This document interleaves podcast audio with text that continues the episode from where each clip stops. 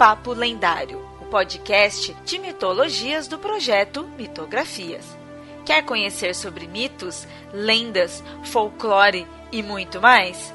Acesse mitografias.com.br.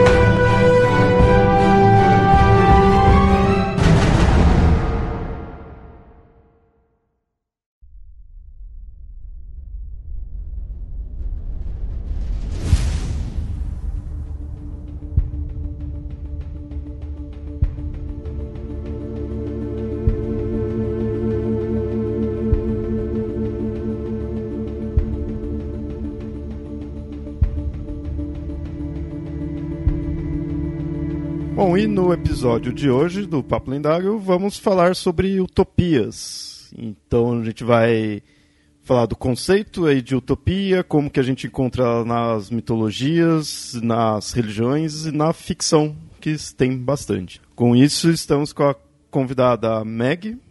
Então pode falar aí para os ouvintes, se apresentar, fica à vontade. Oi, bom dia, boa noite, boa utopia de vida para todos vocês, boa utopia de pós-vida também. Eu sou a Meg, eu sou historiadora e minha monografia foi sobre o conceito de utopia como crítica. Exato, exato. Por isso você está aqui hoje aí para ajudar a gente a dizer aí o que de fato é utopia ou não, porque eu vou pesquisando, você encontra fácil assim o, o, significado, mas aí você começa a ver, eu fico meio com o pé atrás, né? Será que é isso mesmo? Tem algumas variações. Então aí você está aí para corrigir a gente aí hoje. Ou para causar mais dúvidas. Sim, que normalmente né, é mais fácil. Né? Bom, é, já aproveitando, Meg, já que você falou aí da sua dissertação, fala mais sobre ela. Ah, bom, uh, o título da, da, minha monografia não, não foi dissertação ainda, infelizmente, né? Temos temos alguns problemas no país quanto, quanto a isso, não sei se eu vou conseguir fazer, mas a minha monografia se chama uh, A Utopia Científica de Gabriel Tarde, como sátira a mudanças pedagógicas na França no século XIX. Daí, assim, basicamente eu peguei o, o conceito de utopia que ele utilizou num, numa obra literária dele, e o conceito de utopia ele pode ser utilizado como, como gênero literário da ficção científica isso um conceito uh, que, que existiu após o Gabriel Tarde, é uma coisa do, do século XX, e ele pode ser relacionado também à sátira e à crítica também. Uh, só que antes disso, ele também pode ser considerado uma proposta social. E eu acho que é, é a partir disso que, que a gente pode começar a nossa, a nossa discussão, porque a parte de sátira ela, ela vem depois, é uma, é uma interpretação posterior. Ela é muito mais uma, uma proposta de mundo melhor. É interessante. O, como boa, toda boa monografia é um título gigantesco. Mas é interessante ver como que dá para se aprofundar nisso daí. No, no caso aí para o ouvinte, hoje a gente vai passar pelo significado em si e vamos focar bastante aí no, em exemplos míticos, né? Já que é o foco aí do, do episódio. Mas aí os convidados fiquem à vontade de puxar diversos exemplos aí, principalmente em ficção também, porque é, já é a parte que eu não conheço bem aí de exemplos. Bom, vamos falar aqui pro ouvinte o conceito, né? Já que a gente está falando aí de utopia, vamos já iniciar pelo conceito e a origem da palavra, né?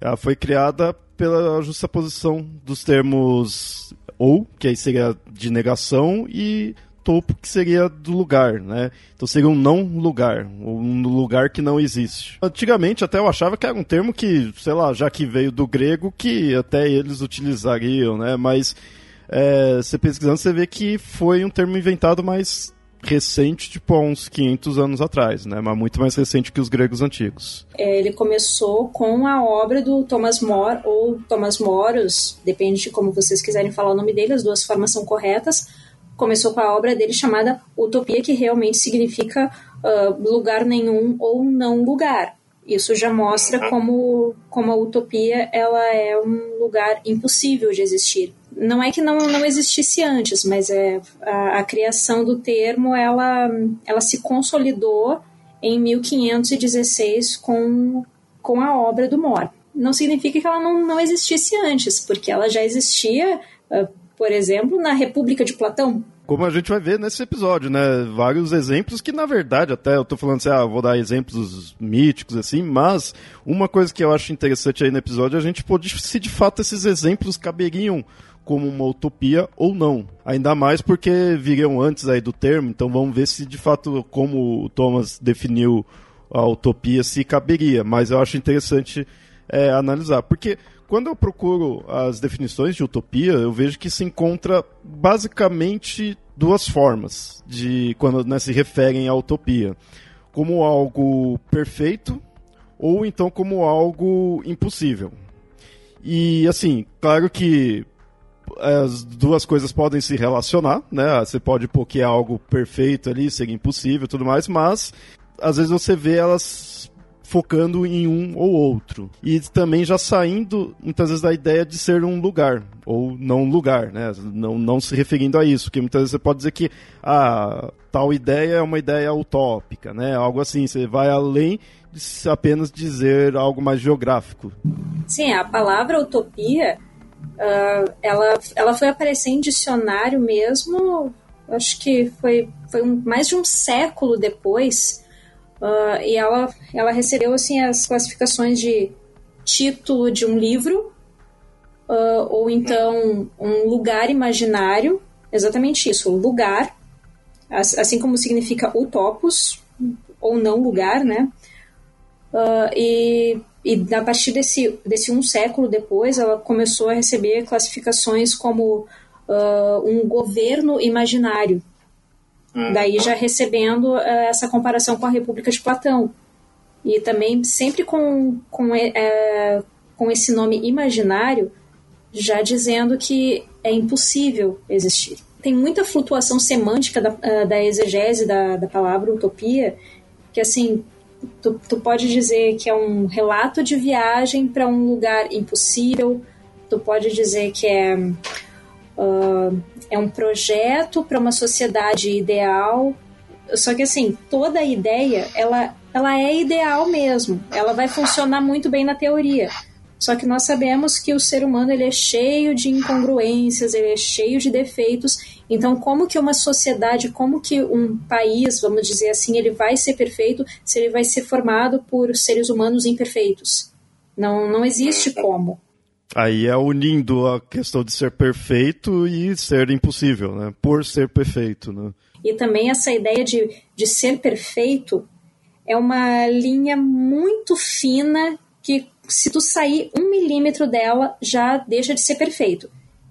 Só que aí já é uma discussão que a gente pode deixar para depois. Que aí eu acho que eu vou confundir um pouquinho a cabeça de vocês. Só para fechar essa parte aqui do, do Thomas, é, essa obra dele em si falava sobre o quê? É, era uma conversa de, de duas pessoas a respeito da viagem que um deles fez à Ilha de Utopia, que ela foi realmente baseada nos Países Baixos, falando assim como, como que era politicamente o local, uh, quais eram as, as resoluções econômicas deles, falando como eles eram isolados do, do resto do mundo para se preservar da, da corrupção alheia. Uh, e ele também falava como tudo aquilo funcionava muito bem sem precisar da, da ajuda dos, uh, das outras pessoas de fora, dos outros países. Era realmente o local ideal. E talvez fosse uh, uma, uma proposta política do Thomas More, mas ao mesmo tempo era uma crítica dele à sua sociedade. Era uma crítica dele à sociedade inglesa que ele vivia naquele momento. O tempo todo a gente não, não pode esquecer que a utopia ela pode ser uma proposta de um mundo melhor, mas ao mesmo tempo ela está apontando para um problema e está rindo dele. Ela está rindo da nossa cara também, mas ela ri de uma forma tão sutil que às vezes as pessoas estão lendo uma utopia e elas não estão percebendo. E essa parte de ah. crítica também ela foi utilizada, uh, se eu não me engano, foi em 1777. Me perdoem se eu estou confundindo o número, uh, o ano, uh, por, pelo, pelo Swift em As Viagens de Gulliver, em que cada, cada um dos locais que o Gulliver visitava era uma utopia. Todas as pessoas lá viviam, todos os seres, porque tinham, tinham algumas, alguns locais que não eram exatamente humanos que viviam, uh, todos eles viviam em, em perfeita harmonia. Uh, só que quando chega a pessoa de fora, é que se tem aquele impacto. Ah, talvez a gente não viva num lugar tão bom. E, e, o, e o Gulliver também percebia: nossa, eu vejo como essa sociedade é diferente da minha, como a minha sociedade é horrível também. É sempre a visão da pessoa de fora, sabe? E ao mesmo tempo, quando ele visitava esses locais, era sempre o reflexo de alguma coisa da sociedade do autor que ele estava falando quando ele visitava uh, uma ilha em que as pessoas eram muito maiores do que ele, então ele ele via com detalhes assim os poros das pessoas, então ele via a nojeira muito de perto, sabe? Esse tipo de coisa.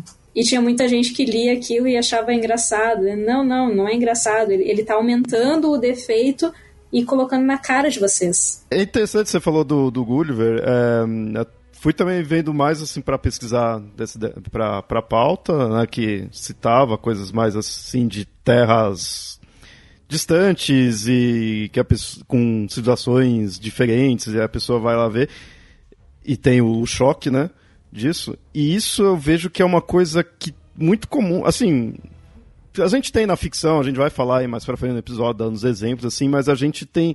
É, sempre teve bastante disso daí, dessa ideia da pessoa vai pra terra distante e aí tem esse choque com, com a outra civilização e aí traz esses conceitos utópicos, né? E aí você percebe que tá ali a, muitas vezes a, a crítica, né? Disso.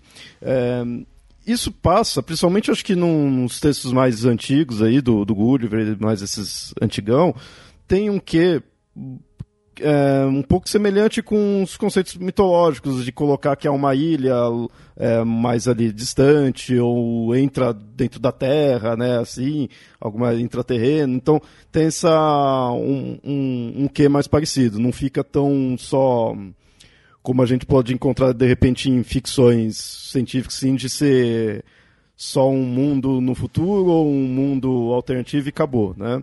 Mas só um só um detalhe aqui, né? Porque a gente mais pra frente aí vai falar dos, das versões míticas. É, o que tu falou tá, tá bem correto, porque a primeira característica que tem em praticamente todas as utopias é o isolamento dela. E o, isolamento, assim, não só físico, não só geográfico, é o isolamento das, das pessoas que moram lá também. Que aí é uma ilha ou como acontece eh, em eh, as viagens de Gulliver, tem a ilha de Laputa, que é uma ilha no céu, ou então é algum local de difícil acesso, uma, uma planície, como acontece em Erewhon. O um, que mais que pode acontecer? Como, como no caso da minha pesquisa, do, do Gabriel Tarde, as pessoas foram para baixo da terra. É sempre algum local de muito difícil acesso, pode ser em outro planeta também, em outras uh, ficções científicas mais recentes. É sempre algum local isolado, porque sempre tem que se preservar. O mal está sempre fora da utopia. Então eles têm que ficar bem longe dos, dos, dos outros países, dos outros povos, porque o mal está sempre fora. E aí é por isso que nas utopias tem sempre esse viajante de fora chegando lá. Porque a gente vê como são esses lugares através do, dos olhos do viajante é ele que vai, que vai trazer como aquele lugar é diferente. E às vezes é ele também que leva essa visão diferente lá para dentro e talvez uh, acabe provocando algum problema lá dentro, justamente por essa visão diferente. Porque na utopia todo mundo tem que ter aquele pensamento igual, justamente para que ela funcione direitinho. E realmente isso acaba fazendo um paralelo com, com mitologias, no caso assim, de religiões abraâmicas ah, eh, seja uma pessoa boa, que aí no, no fim da sua vida tu vai para o céu. O que, que é o céu se não for uma utopia? É, é, é, é, nisso que, que liga muito com as mitologias, de pô, aquela, aquele local distante que você vai lá e, e, é difícil acesso porque você tem que seguir todos os dogmas, né? É, isso falando no, no basicão do, do paraíso. Mas praticamente todos essas, esses locais utópicos míticos é de difícil acesso, seja porque você não é digno ou porque de fato é um, um local longínquo, né? Então também segue isso daí.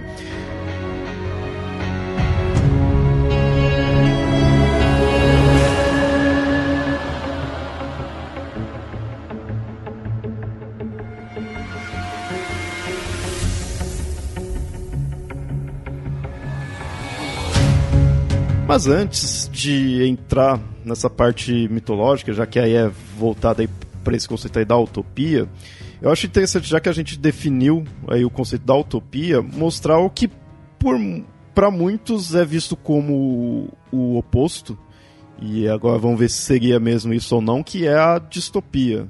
Agora eu acho que vai, vai ser um pouquinho mais complicado, porque uh, vamos dar um exemplo assim para qualquer pessoa que, que vai ler algum, algum livro recente. Ah, isso aqui é uma, é uma distopia adolescente, que, que tu chega em qualquer livraria tem 100 livros iguais. Ah, por, por que, que é uma distopia? Ah, porque o mundo aqui é horrível. Mas o, o mundo é horrível para quem? Ah, para todo mundo. Não, não. Então vamos, vamos discutir o que, que é essa distopia. Primeiro a gente tem que dar umas características da, da sociedade utópica. Eu falei, a sociedade utópica ela é distante, ela é isolada e todo mundo tem que ter aquele mesmo pensamento de preservação. Ninguém pode pensar diferente. Aí tu, tu já começa a desconfiar. Tem alguma coisa errada aí, todo mundo pensando do mesmo jeito. Uhum. Porque aí também não está dando espaço para individualização. Quem pensa de um jeito diferente já é visto meio que como um inimigo. Ô, oh, gataiada, para de gritar, por favor. Vocês estão ouvindo aqui a participação especial de, dos gritos dos gatos. Uh, e para que as pessoas pensem todas da mesma forma, tem que ter uma regulamentação rígida da estrutura lá dentro. Tem que ter um, alguma pessoa mandando e todas as pessoas têm que saber o seu lugar dentro da sociedade. É como se fosse uma, uma colmeia, um formigueiro, sabe? Não, não tem espaço para erros e também não tem espaço para melhoramento, porque a utopia já é perfeita. A gente não pode esquecer disso. Só que essa rigidez ela não é autoritária, porque todo mundo se autorregula. Não, não pode ser alguma coisa uh, mandada. Ou pelo menos, pelo menos as pessoas não podem pensar isso. Elas têm que achar que elas estão fazendo isso pelo bem da sociedade. Daí, para isso, também são necessárias leis que elas sejam absolutamente racionais, exceto nas, nas utopias que elas sejam baseadas uh, em, em casos assim de, de religião, porque nós temos exemplos de, de utopias baseadas em religião. Gente, desculpa, os meus gatos estão numa brincadeira aqui. é, chega de noite, eles fazem isso e eu realmente não tenho como impedir, desculpa. Então, uh, além dessas leis, uh, essa, essa, essa sociedade ela, ela vai funcionar perfeitamente a partir dessas leis, porque não existe essa dissidência de, de minorias, de, de individualidades. Qualquer, qualquer dissidência ela é vista como ilegal e ela é vista como uma perturbação da ordem. Isso também tem a ver com a, com a educação que é, que é dada lá. E a educação ela sempre vem do Estado sempre vem baseada na razão, baseada nas leis que vêm deste grupo que está no poder. E todo mundo lá, assim, é, é, é algo coletivo, todo mundo se ajuda. É, parece uma coisa muito bonita, mas quando tu vê assim, mas alguém pode ter o poder absoluto no meio disso. Alguém vai estar tá mandando aí.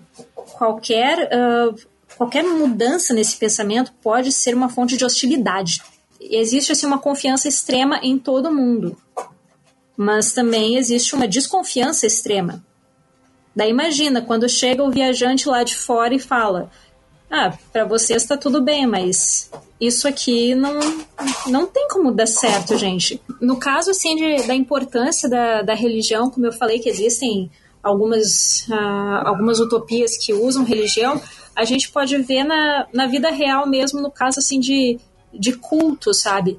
Aqueles cultos que, que não terminam bem, como em, em suicídio em massa, sabe?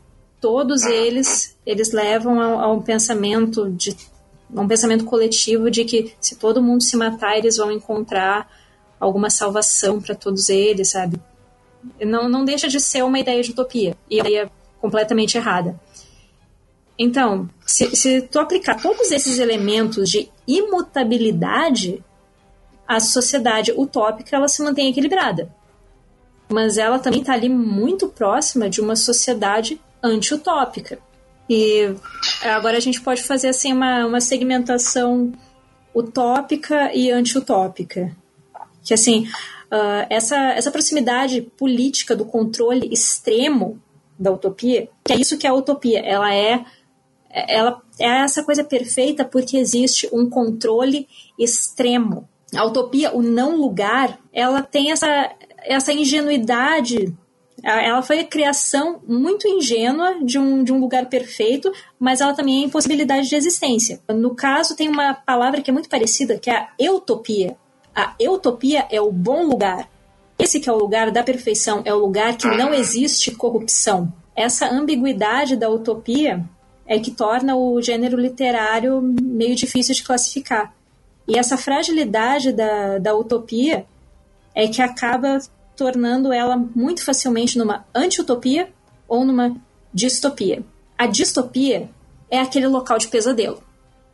É um mundo pós-apocalíptico, não existe mais esperança, só existe o sofrimento e a desordem. A anti-utopia ela é muito próxima da utopia ela, ela é apenas o outro lado da moeda. É, o, é um terror e a subversão, assim, que ele está presente em pequenas infrações das pessoas, mas que não é algo para colocar em risco a sociedade. É por isso que, que é tão perigoso chegar o viajante lá e falar: ah, isso aqui não é tão bom. Aí algum cidadão fala: é, realmente não é tão bom. É o que acontece, por exemplo, em em Admirável Mundo Novo. Aquilo não é uma, uma distopia, porque o lugar não é horrível. Na minha opinião, na minha opinião de bosta, desculpa, eu falei palavrão. uh,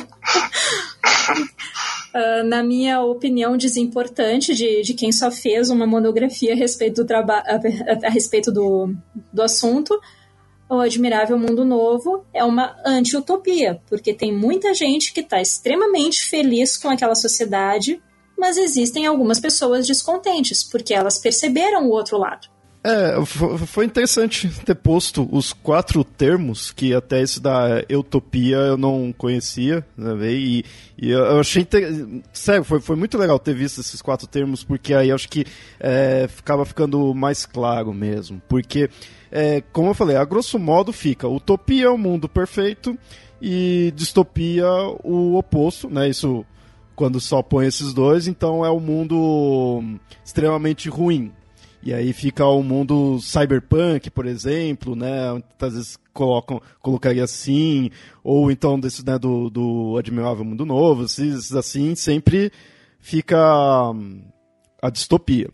Mas do que eu vejo, no geral, é muito comum ter aquela ideia, né? É a sociedade perfeita ali, tudo certinho, todo mundo segue o que tem que seguir, todo mundo parece ser feliz, mas aí hum, a pessoa chega, que é quando começa né, o drama assim, da história, e mostra que, ó, não, tá o um problema nisso, tá o um problema naquilo, e aí, tipo, desaba, né?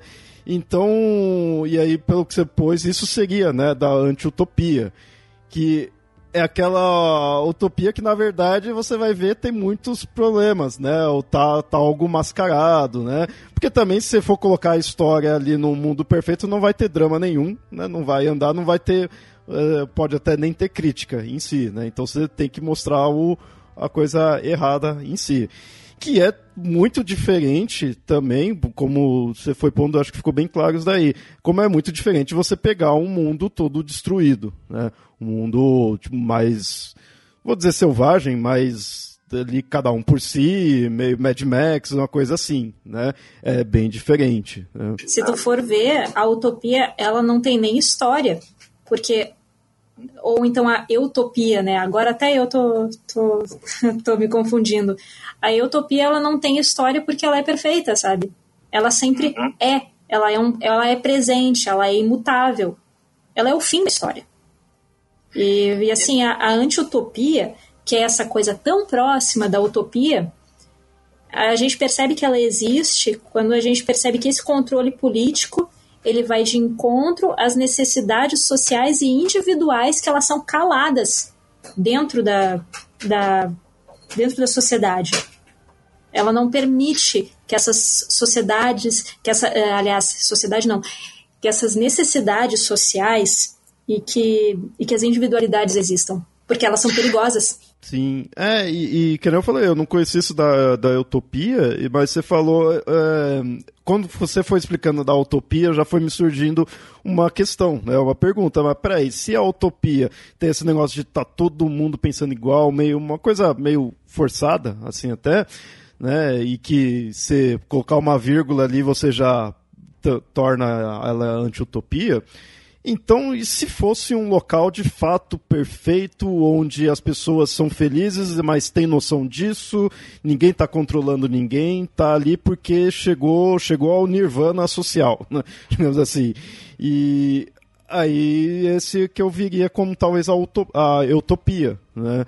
que é de fato não está algo forçado, não está algo é, por exemplo, eu, penso assim, na utopia, eu, da forma como você pôs, eu imagino que lá teria regras, né? Teria leis assim, porque é o, é o correto a se seguir. Então todo mundo segue e todo, todo mundo aparentemente se sente feliz. Numa utopia, eu pensaria né, num local de fato perfeito que não precisaria ter leis, já que, né, para que que você vai fazer lei se está todo mundo ok, ninguém vai infringir nada, não existe, não corre esse risco, não tem nem essa noção de, de causar mal, né?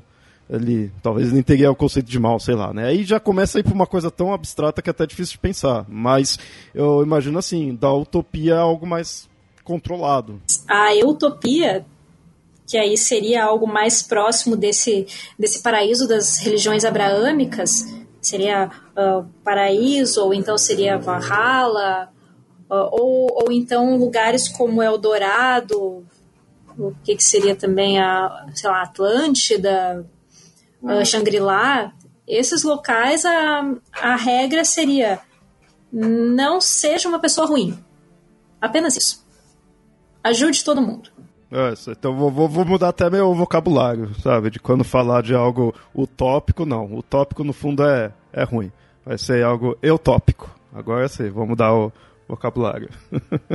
Ou então é algum local que realmente nem existe. O cara que tentou atingir o Eldorado aqui na América do Sul ou na América Central, porque a gente não tem certeza de onde é que fica, morreram, se perderam no meio do mato, né? Encontraram só os ossinhos, né? Ou nem encontraram. Ou vai que ele encontrou, né? E a gente não tá sabendo. É, dessas definições todas, até acho interessante porque tem, um, tem algumas pessoas que vão dizer, por exemplo, que a própria utopia do Thomas More, na verdade, não é uma utopia, é uma distopia. Porque o More ele vai escrever como uma crítica à sociedade da época dele, né, principalmente a Igreja Católica. Né, então ele vai colocar lá que os padres eles podem casar, que tem inclusive mulheres são sacerdotes, né, mostrando que existe algum problema ali, né, porque ele era católico, ele acreditava nos dogmas e só que ele estava mostrando que ele talvez não fosse tão perfeito, por mais que que fosse descrito dessa forma, né, talvez não fosse tão perfeito assim quanto se imagina. Né. Então algumas algumas interpretações mostram que até essas utopias elas acabam sendo meio distópicas. Né? E até na, na própria ficção é interessante a gente é, é, pegar uma coisa que o Mac falou, né? Que às vezes a utopia é para quem, né? Tem um filme que é baseado no desenho da MTV, que é Ion Flux, que o desenho é bem surreal e o filme eles tentaram dar um sentido para uma coisa que é surreal, então não ficou muito bom. Mas o o filme ele tem uma pegada bem utópica, porque eles moram numa cidade perfeita, tudo é perfeito, tudo maravilhoso, só que tem pessoas que não estão satisfeitos com a situação, por algum motivo. Né? São pessoas lá de dentro que não estão muito satisfeitas com isso. Então começa a mostrar que sempre existe um outro lado para essas, essas utopias. Né? E aí, quando a gente pensa também nas, nessas distopias adolescentes que a Meg citou, né? por exemplo, Jogos Vorazes. Jogos Vorazes, a gente diz que é uma distopia porque acontece depois de, uma grande, de um grande desastre. Né? E segundo lá a história, aconteceu guerra, aconteceu um monte de coisa, e eles tiveram que reestruturar a sociedade, daí colocaram todos os distritos, e acontece então anualmente jogos vorazes como uma forma de manutenção do controle da capital sobre os outros distritos que acontece depois do desastre, né? Então seria uma distopia por conta disso. Mas se você mora na capital, ali é utópico ali tá tudo muito lindo, ali tá tudo muito perfeito, todo mundo é feliz, todo mundo acaba se utilizando das coisas que são produzidas nos outros distritos. Né? Algo parecido acontece com aquela outra história do é, Divergente. Né, que também acontece todo um grande desastre e eles têm que organizar a sociedade, eles organizam a sociedade em castas. Dentro da sociedade, se você está seguindo as regras estipuladas, é perfeita a organização. Só que ali você já descobre que tem pessoas que não se encaixam em casta nenhuma. E o interessante é que essas narrativas, daí qualquer outra distopia você pode pensar nisso, né? Tem uma outra distopia que não mostra o lado bom, que é aquele Maze Runner, que para mim é uma mistura de Senhor das Moscas com o que mexeu no meu queijo. Essa, essa é uma distopia também porque depois a gente acaba descobrindo que o mundo passou por um grande apocalipse e ali é tudo, né? Eu vou contar spoiler porque não vale a pena a história. Então, de novo, tem essa questão do, do mundo pós-apocalíptico, né? De uma questão bem distópica, só que ele não tem um lado bom. Ali simplesmente a gente está tentando sobreviver. Né? E a gente não sabe o que está acontecendo, a gente não sabe de onde a gente veio, a gente não sabe para onde a gente vai. E então só mostra o lado é, ruim daquilo. Mas são variações sobre esses, esses temas. E mesmo naquele, nessas outras distopias mais é, do, do, do cyberpunk, é sempre distopia porque a gente conhece a história do outro lado. Porque o mundo é para ser um mundo perfeito, né? Se a gente pega, por exemplo, um dos cyberpunks mais conhecidos, para quem não lê, mas para quem assiste o filme, que é o, o Blade Runner. Em tese, existe um mundo muito bom ali. Existe um mundo muito perfeito. Né? A tecnologia conseguiu trazer conforto para muita gente. Só que daí a história é contada pela perspectiva de pessoas que não estão usufruindo de todos os benefícios. Essa ideia de que para toda perfeição existe uma sombra. Né? Existe um outro lado que mostra que as coisas não são tão perfeitas assim. Isso que eu acho interessante dessas histórias de, de, de utopias. E ainda mais porque todas essas utopias, tanto a do Thomas More, tem gente que considera essas as primeiras histórias de ficção científica. Por quê? Elas foram escritas no século XVI, na época que a ciência mais avançada estava promovendo justamente as grandes navegações. Então, as descobertas de outras terras, descobertas de outras culturas, descobertas de, de novos povos, era justamente isso que estava acontecendo de, de, de avanço científico na época. Então, você tem essas histórias acontecendo na mesma onda também, né? Ou seja, de uma outra terra que você descobre através de uma jornada, através de uma viagem.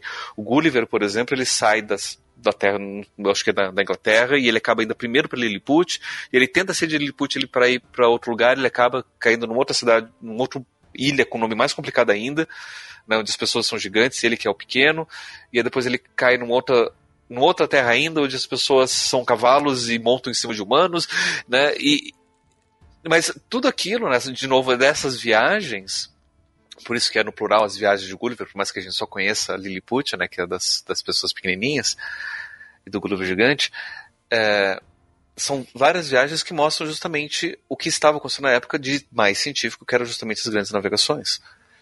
Né. Então, alguns consideram a utopia como um, dentro da literatura, pelo menos, como um subgênero da ficção científica né, que nasce antes, inclusive, da própria ficção científica que vai nascer só no século XIX. E até mesmo porque ficção científica, por conta de preconceito, vai vir muito mais como hard science, né, da, da, da ciência dura, e as utopias são muito mais é, ficções de história alternativa, geografia alternativa, muito mais voltadas às ficções científicas e ciências sociais. A utopia, ela, ela tem muito, muito a ver também, antes da ficção científica, antes disso ela, ela era muito. Ela tinha muito paralelo com o relato de viagem, porque o que interessava não era a construção de algum personagem. É porque às vezes aparecia algum personagem sem nome que ele estava descrevendo o local, mas era muito mais interessante a, a descrição daquele, daquele universo, era, era a construção do universo. Por isso que hoje a gente pode dizer que ele é uma, uma ficção científica assim de, de uh, soft, sabe?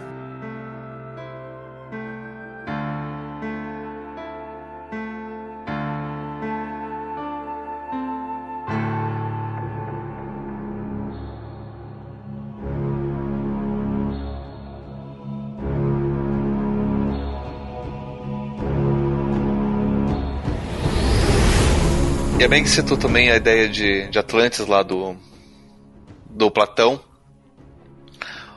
o Platão, quando ele vai descrever Atlantis na, na República, se eu não me engano, ele está descrevendo. O, o, próprio livro República seria um, uma espécie de, de utopia, porque ele está descrevendo como é que seria a organização social perfeita. Né? E ali você tem uma série de, de, de narrativas que vão trazendo discussões sobre ética, discussões sobre governo, discussões, por exemplo, para Platão, o governante ideal ia ser o filósofo rei.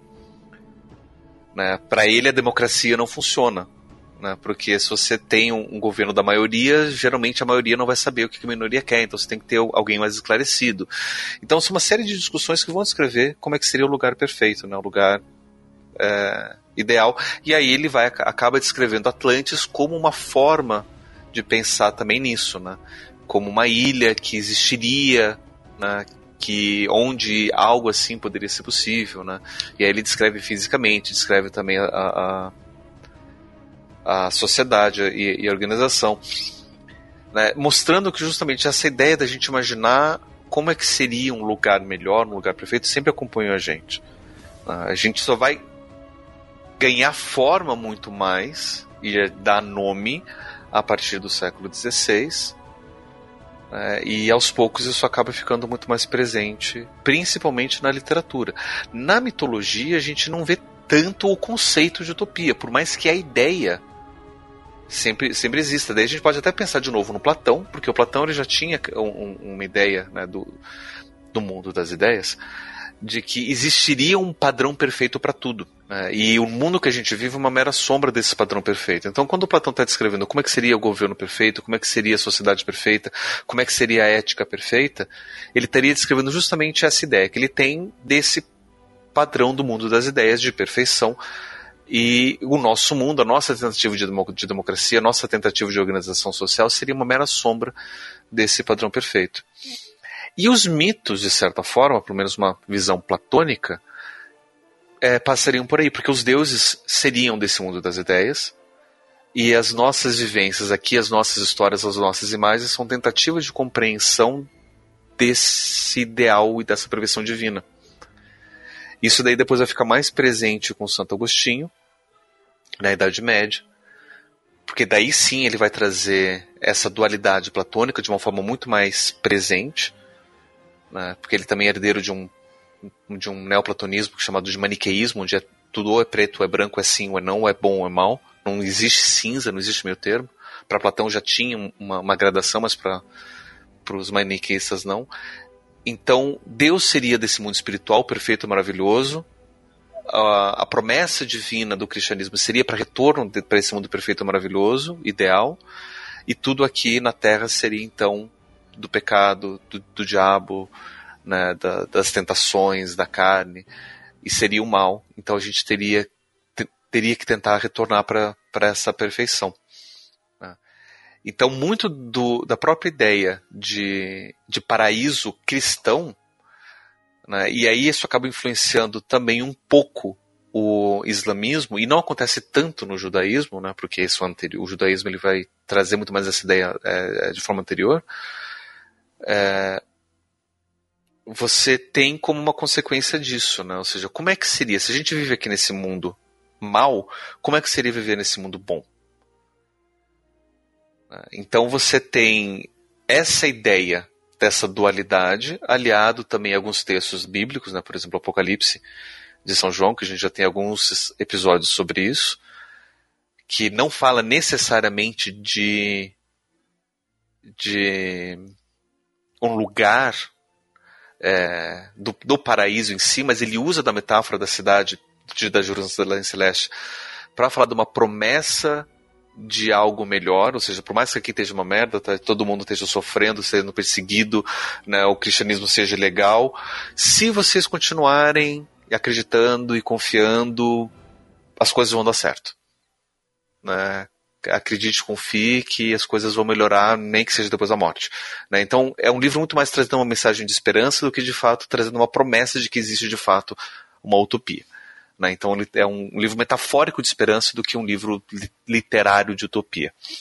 Então, é, você pega essas imagens metafóricas e traz com essa, com essa, essa dualidade do maniqueísmo, que acaba sendo base para o pensamento é, cristão, principalmente na Alta Idade Média, você tem o terreno fértil para você começar a pensar é, em utopias. O More ele acaba descrevendo uma, uma, utopia social, mas ele não é o, necessariamente o primeiro a fazer isso, porque todos os tratados sociais antes do More se a gente vai pensar, por exemplo, Maquiavel, quando ele está falando do príncipe, ele está descrevendo uma utopia também. Né? Quando ele escreve como é que o, o, governante deve governar. Como é que seria o ideal do governante? Ele está escrevendo uma utopia. E ele está escrevendo uma utopia de uma forma utópica mesmo, porque quando ele descreve um, um, um líder autoritário da forma como, como ele descreve, né? ou seja, ele tem que governar ou pelo amor ou pela dor, e a dor é mais eficaz, é, aliás, pela dor não, pelo, pelo medo, e ele começa a descrever como é que seria esse líder, líder é, autoritário, ele está fazendo uma sátira, porque ele era republicano, ele sempre foi republicano. Então ele está descrevendo, é, imaginando assim, né, se a gente tira a ideia do direito divino, que era uma das ideias principais que justificavam os líderes, os, os reis autoritários, autocráticos naquela época. Se você tira a ideia do direito divino, o que, que justificaria um governante governar? Só o medo. Então as pessoas obedecem e aceitam aquele governante porque tem medo do, do, do governante. Então ele está criticando de fato a sociedade. Então, de certa forma, a gente pode pensar o próprio príncipe do Maquiavel como uma forma também de utopia, com uma crítica, né? E aí entendendo também de uma forma meio que distópica, anti-utópica. Uhum. É, que segue aquilo que a Meg falou, né, da utopia, que tá todo mundo ali seguindo certinho, mas no fundo não, né, não tá de fato querendo aquilo, ou assim, você colocar uma vírgula ali, você já desaba tudo, né? Segue bem isso daí. Que até eu acho que isso, que é o que, já que a gente já tá aí nas mitologias, eu acho que é o que diferencia aí nos nesses mundos perfeitos é, míticos, no sentido de que, que nem, por exemplo, no paraíso católico, assim, é, nesses pós-vidas paradisíacos, você vai estar tá lá, vai estar tá todo mundo bem, todo mundo feliz e de fato vai estar tá concordando com aquilo, não, não tá seguindo aquilo só porque é a regra e acabou. Vai estar tá acaba se colocando que aquilo lá é de fato é o correto, é a, a natureza é daquela forma, né? Ou então no, no do Jardim do Éden, né? Ali é tudo correto ali e você não está sendo forçado necessariamente. Mas é claro que aí você pode olhar com uma visão externa e fazer algumas críticas, mas aí já é uma crítica para a religião em si, né? Mas se você for pegar a ideia de alguém religioso que siga, que aceite isso daí, para ele aquilo lá é o correto e pronto, né? Então ele vai morrer, vai para o céu e vai ter uma vida, vai, uma vida não, né? Vai ter um pós-vida ótimo porque Deus é perfeito e fez o céu assim. Você não está sendo forçado, você não está sendo.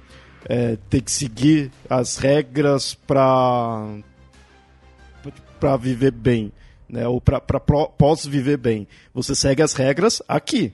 Porque, por que, que a gente precisa de regras? Porque aqui não é perfeito, né? Aqui o homem vai é, a humanidade é imperfeita, né? Tem as tentações e tudo mais. No céu já vai estar tá tudo ok. Tem uma certa diferença, né, dessa utopia que a gente estava mostrando antes. Mas por isso que foi puxa, acho que, ao meu ver, puxa mais para para utopia, né?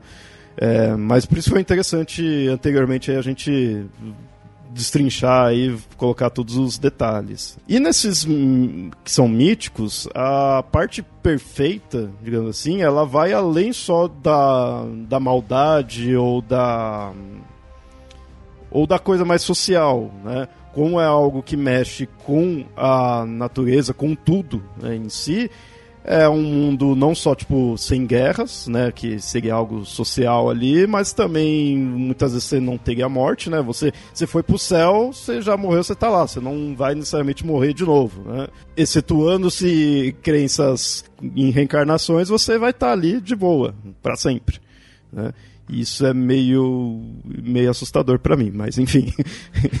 Mas mesmo, mesmo tendo crenças de encarnação, né? Porque se você vê, por exemplo, muitas das, das inscrições é, espíritas que tem essa ideia de reencarnação, você tem um outro lado de lá que seria né, meio utópico, onde você inclusive utilizaria da possibilidade de reencarnação para poder promover o bem-estar e a perfeição daquele mundo. Você vê que esses locais perfeitos nessa, dessas crenças, eles servem também para mostrar que o nosso não é perfeito. Né? Então por isso também que ele está distante, e aí fica distante em local ou no tempo, né?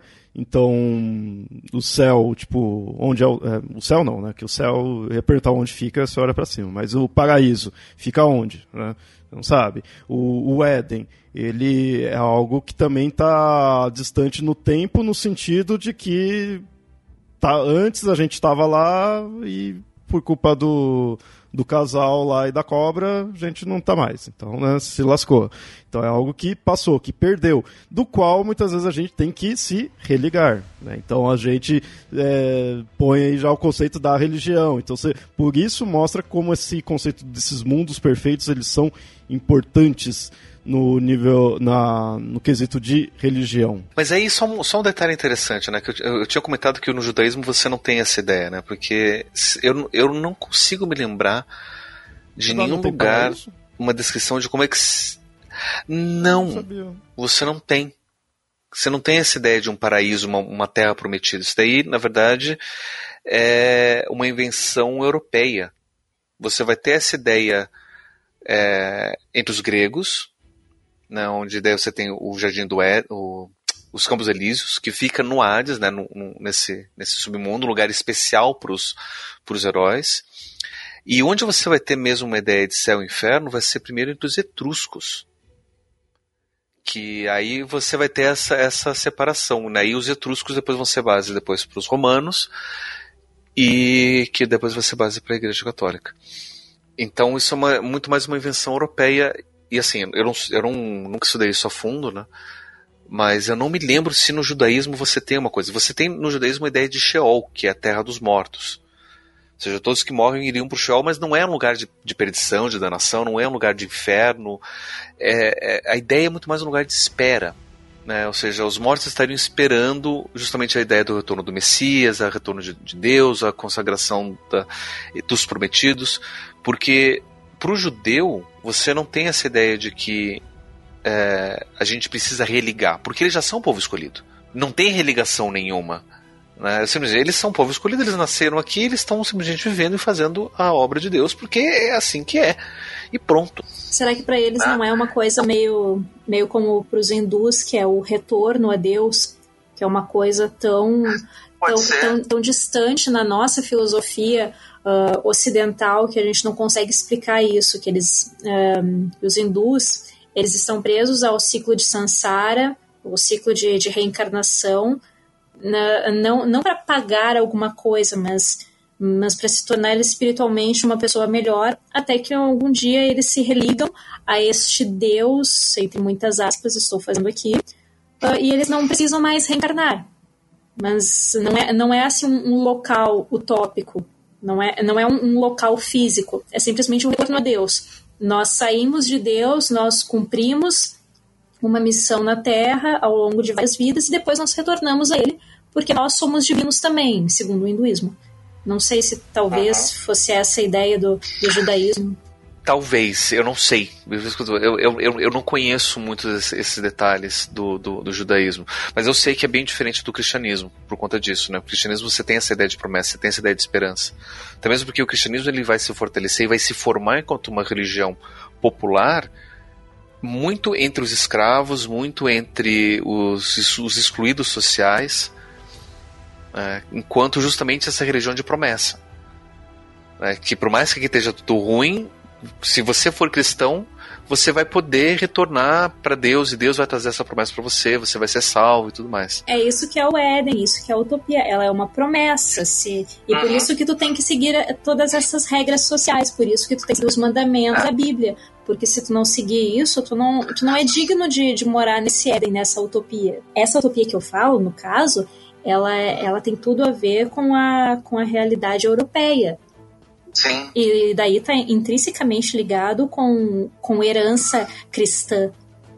Uhum. No caso, assim, uhum. uma, uma utopia uh, mais assim mais para o Oriente, uma, uma utopia hindu, ela seria completamente diferente do que eu falei até agora. E aí a gente vê né, nesse sentido, né, quando a gente fala de Éden, o Éden pro judeu, ele foi, foi, se existiu, ele foi um lugar, não é mais. Né? Então seria uma lembrança de como que teria sido a perfeição divina e aí a nossa a gente está vivendo agora nesse mundo que é todo desértico. Né? O, o, cristianismo que vai retornar com essa ideia de que a gente pode tentar, quem sabe, retornar para um, um paraíso ou que o paraíso ainda existiria de alguma forma, nesse né? paraíso do Éden, que Jerusalém Celeste seria então uma, uma uma questão disso, né? Da gente tem na, na, na, Divina Comédia uma descrição de como é que seria isso também. Né? É, é tudo dentro desse imaginário cristão. Então é uma ideia muito mais recente, apesar de que essa ideia de uma perfeição do lado de lá, uma, uma perfeição transcendental, é bem anterior. Então, é, é, é, essa construção que eu queria mostrar, né? De como que a gente pode tentar imaginar conceitos anteriores ao conceito de utopia como sendo referentes a algo que hoje a gente pode fazer uma leitura de utopia, mas que na época não era necessariamente utopia. E isso foi, foi justamente se construindo, né? Foi, foi se transformando com o tempo até a gente chegar no, nas, nas utopias adolescentes. de que mexendo no meu queijo. É, e, e você falou do, dos gregos, de fato, eles têm lá do, do Campos Elíseos, eles têm outros locais também perfeitos lá, ele até tenta lembrar o nome, tem da Ilha dos Bem-Aventurados, se não me engano é especificamente os heróis, e tem é coisa assim, né, tem, tem, tem, tem vários locais. A Ilha dos, dos Bem-Aventurados, se não me engano, foi muito mais escrito durante a Idade Média como referência a uma é, coisa grega. Vem depois. Sim. É, mas não é necessariamente dos gregos. E, mas assim, ma, é, mas ambos, né, aí, tanto esse Campos Elíseos, passa a ideia de um, de um pós, né, e algo perfeito ali, algo agradável. É, nórdicos também vai ter, né, questão do Valhalla, tudo, né, então isso é, isso é, é comum. E sempre com a dificuldade de você só chega lá com, com a morte, então, né? O último passo seria o passo mais difícil ali. Então é algo que não se alcança facilmente. Se não é pela morte, é porque é algo distante, em algum local, sabe-se lá onde, ou se sabe, ele é de fato distante e é difícil de chegar. É como, por exemplo, ainda nos gregos, a hiperbórea, que isso é muito, você percebe bem que assim é explicar como que é o local, porque era as terras mais ao norte, onde Apolo ia para lá e ficava um tempo lá. Também tem um que meio que veio depois isso daí, se não me engano, né? Pelo menos algumas alterações, não tão antigas assim dos gregos. Mas aí o Apolo ia para lá e como ele estava lá com essa civilização da Hiperbórea, é, não ficava à noite, né? Assim, então já dá a entender da, da, da terras do, do norte mesmo. E aí depois voltava, né, pra cá, então lá também não ficaria com, com Apolo com o Sol ali sempre. Mas era uma civilização maravilhosa, com tudo evoluído. Em algumas inscrições tem um quê dessa nossa Atlântica atual aí de algo avançado, assim. Por isso que eu acho que esse do Hiperbórea também foi muito alterado com os passar do, do tempo, né? Mas é isso, é um local mais é, específico, né? É o norte do mundo. Para os gregos, né? Então eles eram o mundo, então era o norte para eles, era o norte do mundo ali. E só que não, não precisaria morrer nem nada, só que é difícil de, de chegar. Né? É, como eu falei, a da Hiperbórea é meio. tem um, um, um que meio estilo da Atlântida que a gente vê atualmente, dessa ideia de ser uma civilização evoluída. Né? E Atlântida e todas as versões genéricas da Atlântida passam isso daí. É como Atlântida. Na verdade, a Atlântida, se for parar pra ver, ela é tudo. Tudo você pensar que a Atlântida é, ela é. É uma ilha, é uma ilha que afundou, é uma ilha que foi pro espaço, é uma nave, é um. É o que você quiser. O que você pensar que a Atlântida é, vai ter uma versão. Mas o principal dela sempre passa por ser algo distante. Muitas vezes traz o conceito aí de, da perfeição, mas é comum dela trazer da perfeição perdida, né? E era tudo ok, e aí deu alguma merda e se perdeu, né? Se corrompeu, então isso é, isso é o que marca a Atlântida. Por isso que eu falo, a, Atlântida ela é um é bem um conceito mesmo. Porque aí você vai pegar a Lemúria, Mu, e vai pegar outros ali, é tudo. É tudo cópia, né? é, mas, é, segue, mas segue né, nesses, nesses estilos. Não, e, e, é interessante você ter citado Lemúria e Mu, porque não só isso, mas uh, a México Teodorado, daí você tem Cidade Perdida de Z também aqui na América. Né? Você tem várias essas ideias de cidades perdidas e muitas vezes que já foram abandonadas. Daí, quando os espanhóis encontraram Machu Picchu, as ruínas, né, eles acharam que poderia ser talvez uma dessas cidades eh, perdidas paradisíacas. Né? Também é uma referência a isso, né, de algo que já poderia ter existido, que indicasse que já houve essa perfeição, mas que por algum motivo não existe mais. Da mesma forma que o Éden já foi esse lugar perfeito. Né, essa utopia mas que foi perdida por alguma coisa. Esses mas, de novo, né? Essa... no tempo, né? que já foi. Sim, mas já foi. Mas é, é essa ideia né, de, de, dessa queda do homem. Por isso que eu digo que a gente só vai conseguir é, aperfeiçoar essa ideia de que a gente tem hoje de utopia por conta do cristianismo, né, que vai trazer essa ideia de queda e possibilidade de salvação. Né? A gente pode focar ou só na queda, do tipo o Éden, que já foi um lugar que agora a gente não tem como voltar mais, ou que a gente pode retornar, que seria a ideia de Jerusalém Celeste. Né? E aí você tem todas essas, essas possibilidades de variação. Uhum. E, e que nem, aí a gente citou esses do, do paraíso, que é bem um. É, é claramente um pós-vida. E também citou esses de Atlântida, Hiperbórea ali, que é algo mais geográfico. Mesmo que você não saiba onde está, né? mesmo que já, já não esteja mais em algum lugar. Mas a gente tem alguns que eles passam um que meio. É, que junta um pouco essas duas ideias. Se bem que, fazendo um, um parênteses aqui, o Campos Elíseos ele até tem um quê assim, porque mesmo sendo pós-vida, você pegava qualquer rio ali na Grécia, andava um pouquinho já caía no, no Hades, né? Então ele dava um quê mais geográfico também, né? Não é, é, não é bem qualquer rio, mas enfim, tinha, tinha lugares específicos Sim. onde você poderia mas entrar. Então tem um, um, um, caminho né, a se seguir, que lembra um pouco desses de locais aí escondidos, Eldorado e tudo mais, mas também junto com a da, da pós-vida. Né? Mas, de novo, isso é uma questão muito grega, porque para os gregos tudo tinha um lugar no, no, no mapa.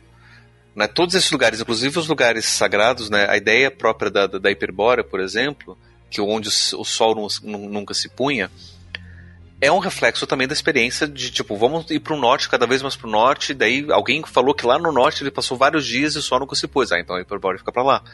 Que é um fenômeno comum para quem está lá no, no, no, no, norte do, do, do planeta na época do verão.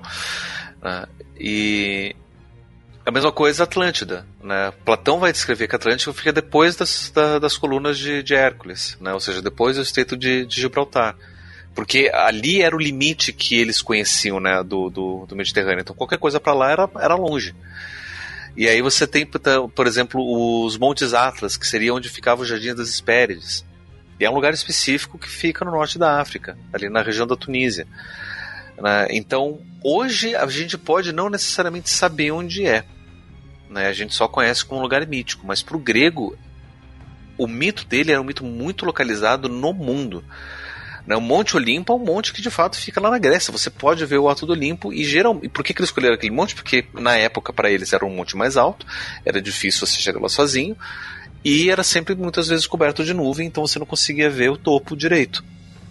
Hoje em dia você chega lá no topo de carro em algumas horas. A materialidade da mitologia, que, que para eles na ah. época não, não era mitologia. E isso aí a gente não precisa ir muito lá atrás. Se tu for ver assim, mapas de, de quatro séculos atrás, tu, tu pega eles e tem lá a, a ilha de, de Rai Brasil, a ilha de São Brandão, um, monstros marinhos. Sim, nós sabemos que nada disso existe, mas isso estava materializado lá no mapa como, como coisas reais. E foi interessante ter citado do, da, da ilha de Rai Brasil, que nesse quesito de pós-vida e ao mesmo tempo algo aqui na Terra meio distante, assim, meio não, né, muito distante, a gente tem os dos celtas, que, que era esse daí, né, do, um dos, é, se relacionava com esses do, do Raio Brasil, mas eles tinham inúmeras ilhas, inúmeros locais ali que era passar, é assim, se dizia ser passagem para outros mundos e só que estava ali, né? Você não, não necessariamente morreria, ou pelo menos, é, isso que é interessante, fica um que meio dúbio, né? Quando você vê, ah, ele passou para a ilha ali, então necessariamente não morreu. Não, muitas vezes passou porque morreu, né? E, então são ilhas é, paradisíacas, é, perfeitas, mas também ele está relacionado com essa ideia de ser o outro mundo. É, outro exemplo disso é, é Avalon, que assim, uhum. que são, são locais que eles são acessíveis para pessoas que estão vivas, mas a pessoa ela tem que ter certas características para ser merecedora de chegar lá, ou então tem que ser algum viajante que deu a sorte de encontrar aquelas nuvens que escondem a ilha na época certa que a ilha vai aparecer, porque ela tem momentos que ela se mostra. E aí ele chega lá e bate na porta da ilha e fala, fala a senha certa. Chega lá e Pepe, já tirei a vela e consegue entrar. é, e de Avalon você vê que ele vai puxar isso do, dos celtas, né? Conceitos celtas que vai construir ali. Mas a, a ideia de, de, de, Avalon é até interessante porque dentro do, do, dos mitos, né, da, que se conta de Avalon, Avalon de fato é uma ilha que existe. Agora não me lembro exatamente o nome da ilha, mas é um lugar que você vai na Inglaterra você pode chegar lá. Só que e onde seria Avalon foi construído depois um, um convento ali, que existe de verdade. Só que dizem justamente que Avalon seria o lado místico dessa mesma ilha e desse convento. Né? Ou seja, seria uma entrada através né, disso lá que, que a Meg descreveu. Mas é um lugar que de fato materialmente existe, tá lá. É, esse dos Celtas, eu acabo pondo do Avalon é, junto aí do, dos Celtas, que ele segue esse bem, mesmo ele, ele se desenvolve mais ele em mitos arturianos, mas é, ele tem muito dessas características desses locais míticos do, dos celtas antigos, né? E, e assim, tem passa-se muito essa ideia de que ah não tá ali mas é um outro mundo que atualmente até as pessoas falarem ah não tá numa outra vibração né? Vou colocar um que mais new age assim. Que você vai encontrar ali o, o local você vai você pode apontar no mapa ó, o, o local fica aqui. Só que se você não for digno se você não estiver na vibração certa, né, você vai chegar lá e não vai encontrar nada. Eu não sei necessariamente se os celtas pensavam algo assim de você pode ir e não ver. Eu imagino mais se é aquela coisa, não, ele está ali, só que para você chegar é extremamente difícil. Porque eles trabalhavam muito com essas ideias de ilhas, né, em si. É, tem caso local mesmo, né? Não, então, eu não sei dos celtas também, mas eu sei que da, nos mitos arturianos isso é um tema muito recorrente né? ou seja, de que a pessoa ela precisa estar pronta para poder enxergar. A gente vê isso na ou para poder realizar determinado ato. Né? A gente vê isso na questão do Avalon, que só algumas pessoas escolhidas conseguem fazer isso. A gente vê na própria história de Excalibur que só alguém que é digno vai retirar a espada da pedra. A gente vê eh, isso no, no mito de Percival, que vai encontrar o o cálice sagrado, o santo grau, e só quem é digno vai poder encontrar o, o, o cálice. Né? Então isso é um tema recorrente dentro dos mitos arturianos. Né? Mas não sei o quanto disso é herança da cultura celta e não sei o quanto disso é herança do próprio cristianismo. Né? Porque dentro dos mitos arturianos você tem essa ideia de que é um, é um híbrido dessas várias culturas, inclusive do próprio cristianismo. E no cristianismo você tem essa, essa ideia de promessa, essa ideia de que se você for digno, se você acreditar, se você seguir as regras, logo você consegue. Então pode ser, dentro dos mitos arturianos, herança disso. Sim. É, e isso daí também pegaria do, da parte mais cristã. Dos celtas, eu sei que assim, apesar de eu ter citado também de ser hum, outro mundo e talvez o, o pós-vida mesmo, para alguns casos, mas eles também trabalhavam com um pouco com as ideias de, de terras ali, ilhas que estaria ali, você não necessariamente morre e elas são estranhas, né? Uh, tem um, agora é que eu não pus aqui na pauta porque eu não achei, mas eu sei que tem um que assim, uh, os caras vão viajando e aí eles vão encontrando um monte dessas ilhas doidas aí. Aí tem um, se me engano, é essa terra da eterna juventude, que aí tem o problema de que acho que o cara pisa lá, e isso daí você vê em outras, outras histórias também. O cara pisa lá, só que aí ele não pode mais voltar. Porque aí quando ele volta, ele morre. Porque, tipo, ali é uma coisa atemporal, né? Ele estando ali, ele não morre, ele, não, ele fica jovem. Ele saindo, ele vira pó. É, ele já vai envelhecendo, né, de uma vez, é algo que você encontra em outras histórias. Tem um que eu sei que é a ilha que todo mundo é feliz, então você, você cai lá, começa a dar risada, você está todo feliz. Então, assim, não necessariamente são só morreu e foi, né, só um pós-vida, mas ele tem esses é, locais difícil de chegar e estranhos. E que não necessariamente tem um perigo claro ali, não é algo que tem um monstro em si, né? Seriam ilhas eutópicas mesmo, porque pelo menos uh, atualmente, aliás, atualmente não, isso desde, desde a época dos gregos, o que é jovem e, e bonito e feliz é bom. Mas não necessariamente utópicas, porque eu me lembro de um lugar que, que, que aparece na Odisseia, que, que me lembra bem isso, né? Que é justamente a terra dos comedores de lotos que seria justamente esse lugar onde todo mundo vai lá comer lotos, todo mundo fica feliz, todo mundo fica maravilhoso, só que na verdade aquilo é uma armadilha. Né? Então você tem é, é uma, uma região que o viajante chega e ele vê que é maravilhoso, tudo lindo, perfeito, só que na verdade é uma armadilha para pegar justamente os incautos.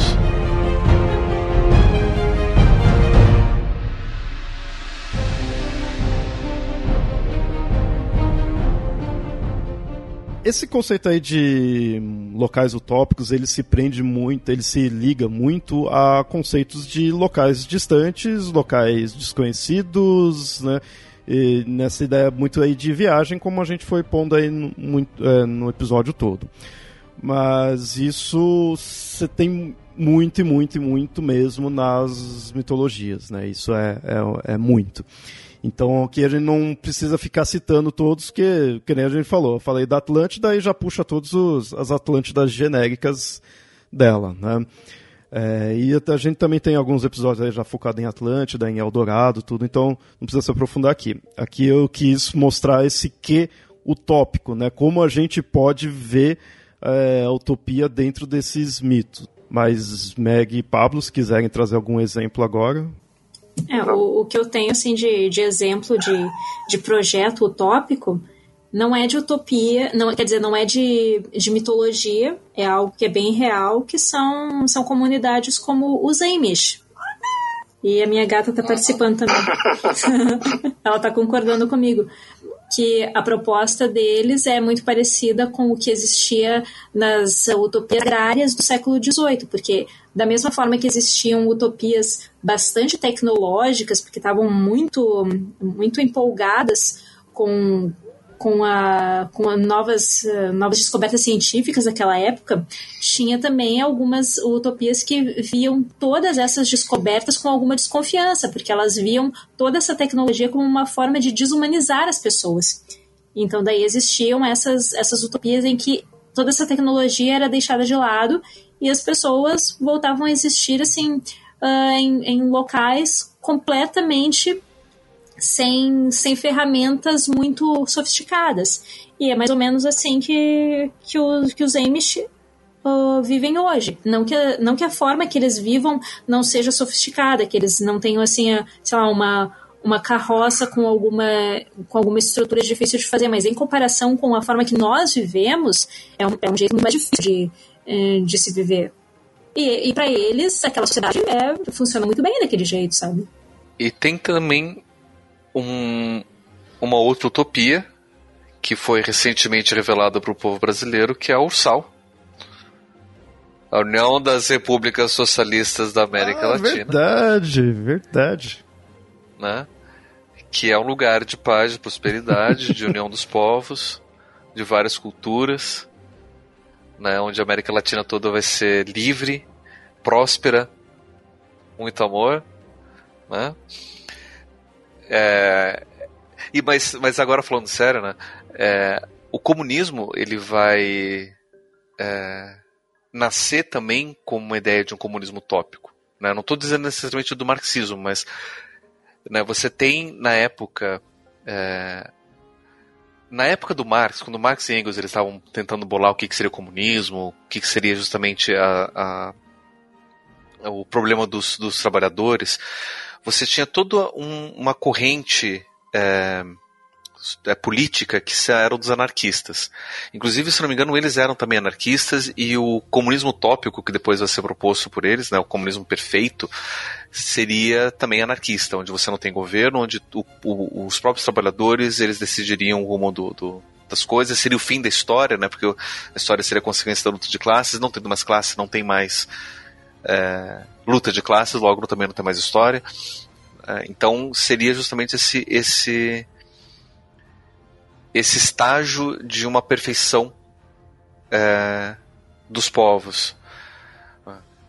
Mas eu não sei, enfim, eu não, não sou tão, tão estudioso disso a ponto de saber o quanto disso é, é era projeto mesmo, né? Pra, vamos né, através da revolução do, do, do, proletariado chegar nesse, nesse ponto utópico de promover de fato uma utopia, né? Ou quanto que que isso é, é espantalho que foi construído depois. Mas. É, dentro de projetos mas... políticos, se tu for ver, como, como tu falou antes do príncipe, todos os espelhos de príncipe produzidos naquela época eram utopias. Então, assim, o, o projeto de, de, de, marxismo e comunismo, e por que não, de, até mesmo de liberalismo, tudo isso passa muito próximo da ideia de utopia. Tudo isso, assim, são, são ideias que tá, dá muito certo no mundo das ideias, mas aí tu aplica eles na realidade e fuem. São ideias muito ingênuas, sabe? Uhum. São ideias bonitas, mas ingênuas. Né? E muito do, do, discurso político hoje é, é, herdeiro disso, né? A gente vê é, às, vezes, principalmente no Facebook o tempo todo, não porque a minha corrente é melhor, não porque tem que ser assim, porque o capitalismo é perfeito, porque a gente ainda não chegou lá, ou porque o liberalismo é a melhor forma, o Estado é, é, é corrompe. São é, justamente é, heranças desse pensamento de que é possível a gente chegar nesse lugar perfeito. Sim, é, e isso é interessante que é sempre assim. É, ah, não, ó, isso daqui é, o, é a ideologia correta, é a ideia correta. Ah, mas ó, esse daqui era ruim, esse daqui era nocivo. Ah, não, esses daí não são bons exemplos. Esse não chegou né, ao correto. E isso para qualquer lado, para qualquer tipo. Então, você vê bem que é o, o tópico, é aquele negócio que a gente não alcançou, mas você fica pensando que um dia vai alcançar. Né? É, só que aí, sempre, quando o outro lado que vai atacar dá o, mostra os exemplos do que teve, aí mostrando as partes nocivas, aí tem aquilo, não, isso daqui não é de fato isso, né? Daqui não foi bem aplicado, né? Então você sempre joga pro mundo das ideias. Só que aí no mundo das ideias tudo é ok, tudo é perfeito. Eu estava pensando né, com relação a essa, essa perfeição e o mundo das ideias, e muitas vezes muitos desses discursos acabam sendo até quase que religiosos. Né? Então, por mais que a gente não consiga, e tem uma, um, um discurso bem religioso que que está é, muito popular hoje em dia, né? Que diz assim, né? Que por mais que a gente não consiga que a sociedade toda chegue nesse patamar de perfeição, você consegue fazer isso se você se esforçar, se você se dedicar, né? Se você empreender, né? Pelo seu mérito. Então você tem todo um discurso que acaba individualizando essa utopia. Né? E daí eu, eu fico, fico me lembrando, né? Eu já participei de várias reuniões dessas há muito tempo atrás, né? Para vender é, Tupperware, para vender desse, desse de, de marketing multinível, né? Que faz uma promessa de uma utopia pessoal. Né? Se você se dedicar dentro disso que a gente está te mostrando e seguir bem essas regrinhas, entra nessa, nesse esquema de pirâmide, você vai alcançar a terra prometida dos milhões de, de dólares na, na, na, na, conta do banco. Essa é a utopia atual, é esquema de pirâmide. E tem sempre alguém que vai se dar muito melhor do que vocês, né? e que vai estar tá rindo de todo mundo. Se você não alcançou, é que isso daí não foi um exemplo de utopia, né? Não se dedicou, então não serve como exemplo. Então não adianta também você mostrar, não, não dá certo. Não, não é que não dá certo, é que você que não, não foi atrás, né? De fato. Mas, nossa, mas a gente zoou mas é interessante você ver como que é, é, esse conceito você vai você pode pôr em, em, em tudo, em muita coisa aí da, da sociedade, desde a da coisa especificamente religiosa e indo desde os antigos à atual, já que né, o paraíso cristão ainda está aí, ou essa questão extremamente material nossa, né? Porque é material, mas nem por isso é alcançável. Né?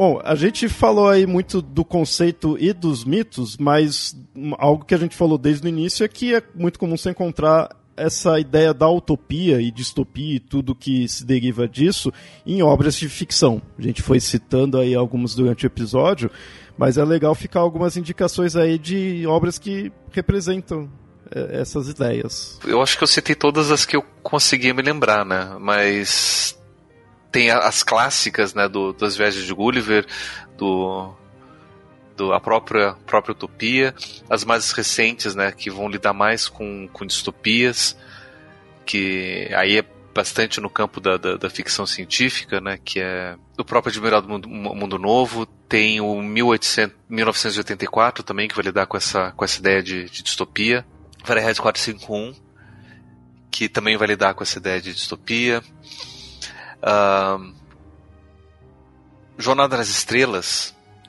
é em si uma ideia utópica do, do Jim Roddenberry, que quando ele vai propor seria justamente, né, é, como é que seria um mundo onde os nossos problemas atuais eles não existiriam, né, e que problemas a gente poderia enfrentar.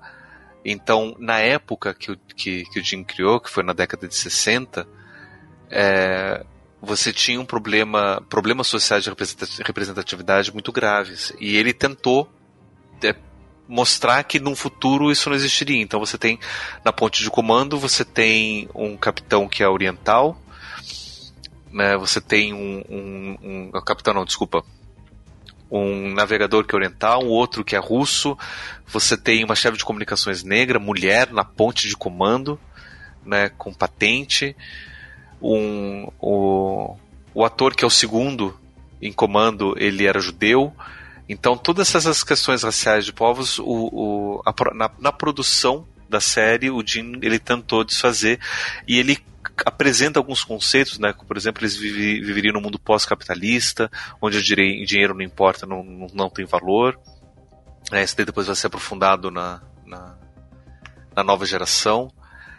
E, e, é interessante porque na nova geração, depois esses conceitos utópicos eles são é, mostrados de outras formas. Né? Então essa questão do capitalismo ele, ele aparece numa outra é, espécie que são os Ferengi, que eles são muito capitalistas.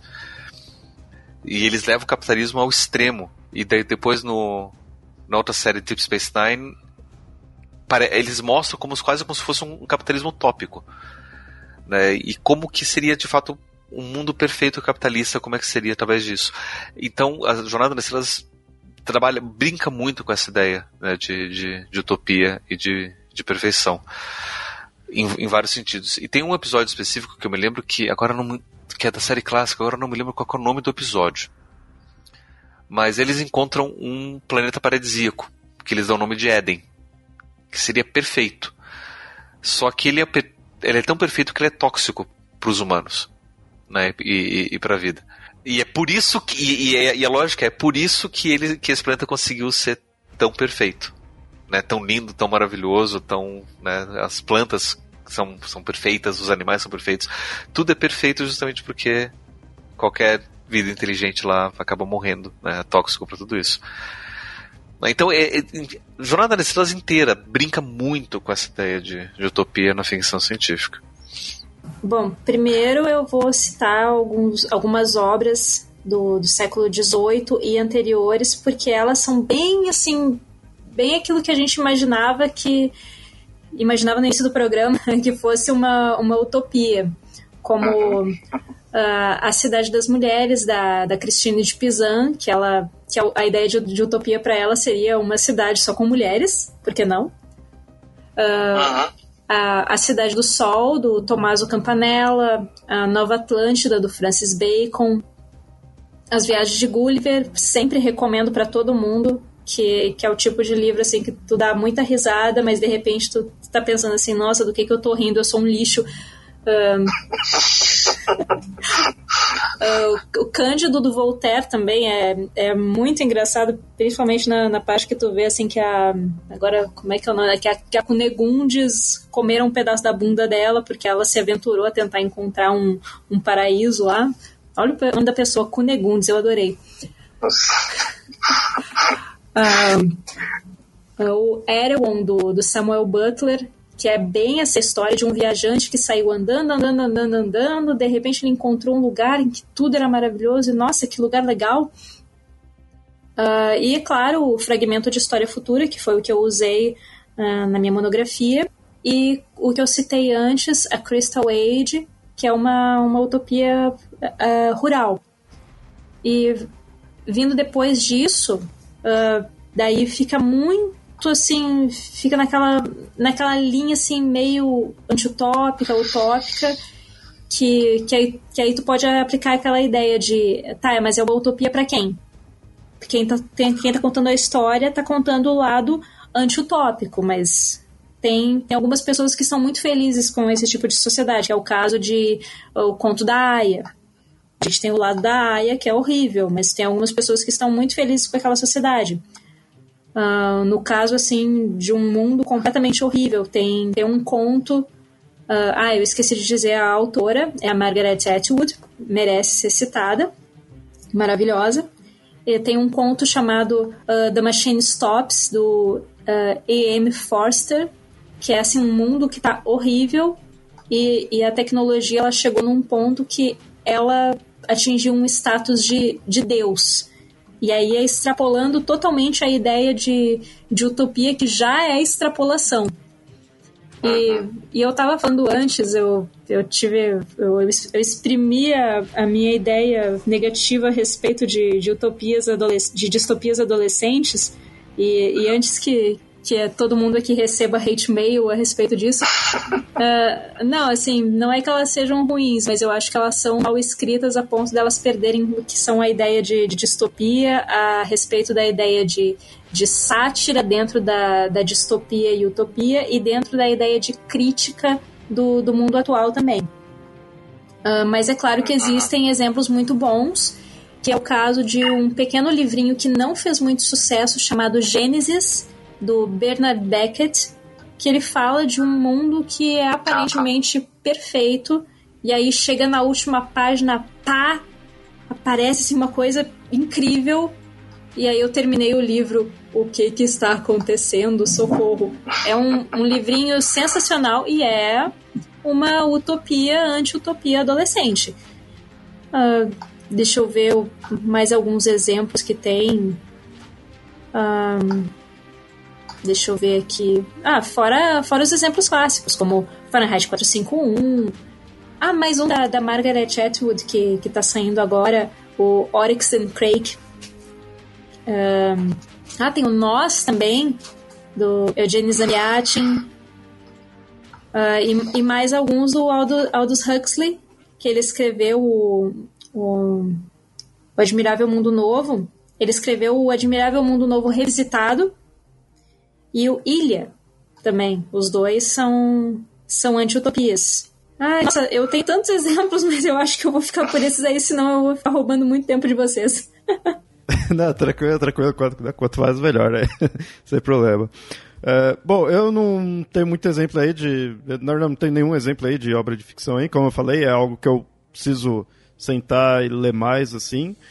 Uh, talvez pra pensar, vai ter alguns filmes, coisas assim para citar. Mas o que eu quero aqui recomendar, que é uma das coisas que eu usei aqui para auxiliar na pauta, É, ele não é um livro de utopia em si, mas é o livro do Humberto Eco de histórias das terras e lugares lendários, que assim, eu já usei ele muito para muitos episódios aqui.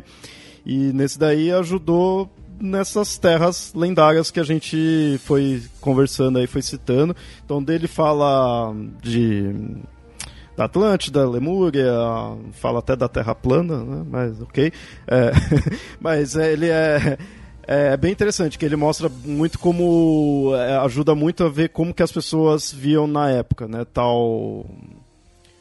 É, tais locais, né? Então vai Eldorado, tudo tem vários, né? É um livro muito bonito, assim, tem muita. Tem os mapas, tem muita gravura, tudo é, é, vale muito a pena. Pra ir focado nessa parte dessas terras. Você que pôs esse daqui do Dicionário de Lugares Imaginários, Meg? É um, é um livrinho sensacional. Eu consegui acesso a ele inteiro, mas ele também fala de todos esses locais assim uh, mitológicos, como, como o Éden. Uh, fala também de, eh, de Eldorado, Shangri-La, Mu, uh, todos esses locais. E, e Utopia também, Lilliput. Fala desses, desses locais assim imaginários que seriam próximos dessa perfeição Uh, e como eu falei, eu não, não tive acesso a ele inteiro, então eu não sei se ele fala de outros locais assim que seriam o, o oposto completo dessa perfeição. Talvez ele fale de Hades também, talvez ele fale de Sheol. Mas como, como o autor é o Alberto Mangel, então eu imagino que deva ser uma delícia de ler, porque esse autor é sensacional. Maravilha. Então fica as indicações das obras de ficção e do, desses dois livros aí para de informação mesmo. Bom, então Meg, muito obrigado aí por ter aceito o convite. Esse foi o episódio que, assim, eu sempre pensei, né, em falar disso daí, tra... clarear mais essa ideia aí de utopia. E quando eu escutei já outros podcasts contigo falando disso daí, eu pensei aí já em te chamar. Então, falei, ah, vou montar toda a pauta aí quando puder, quando for gravar, tem que ser com ela. Então, obrigado. Pode fazer suas considerações finais, jabá, fica à vontade. Consideração final sobre projeto utópico é, é aquele isolacionismo intelectual que aí torna aquele idealismo tão exagerado que ele se torna artificial. E, e sobre a, a literatura utópica barra satírica também e crítica, a gente tem que aproveitar que a literatura ela se permite gracejar de si mesma e das, das crenças do autor e da sua própria realidade, do presente do, do autor. Então ela se livra de qualquer, qualquer sentimento de inadequação e ela pode realmente extrapolar qualquer coisa. E isso permite que, que a gente pense assim: o que, que esse autor está criticando? Será que eu posso dar risada disso que ele está me forçando a rir? Será que se eu rir eu vou ser uma pessoa horrível? E, e assim, o teu lado crítico só vai crescer com isso.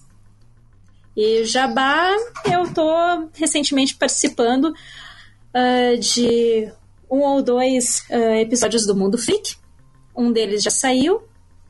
E, e eu participo agora do Apple's a Drag, que é um podcast sobre uh, RuPaul's Drag Race, que é da família uh, É Pau é Pedra, e eu também participo de alguns episódios do É Pau é Pedra. Inclusive, participei há muito tempo atrás de um, de um episódio sobre distopias, que foi quando eu comecei a levar a palavra distópica para o mundo e ia confundir algumas cabeças. maravilha, maravilha. Bom, brigadão aí por ter aceito o convite. Valeu, valeu.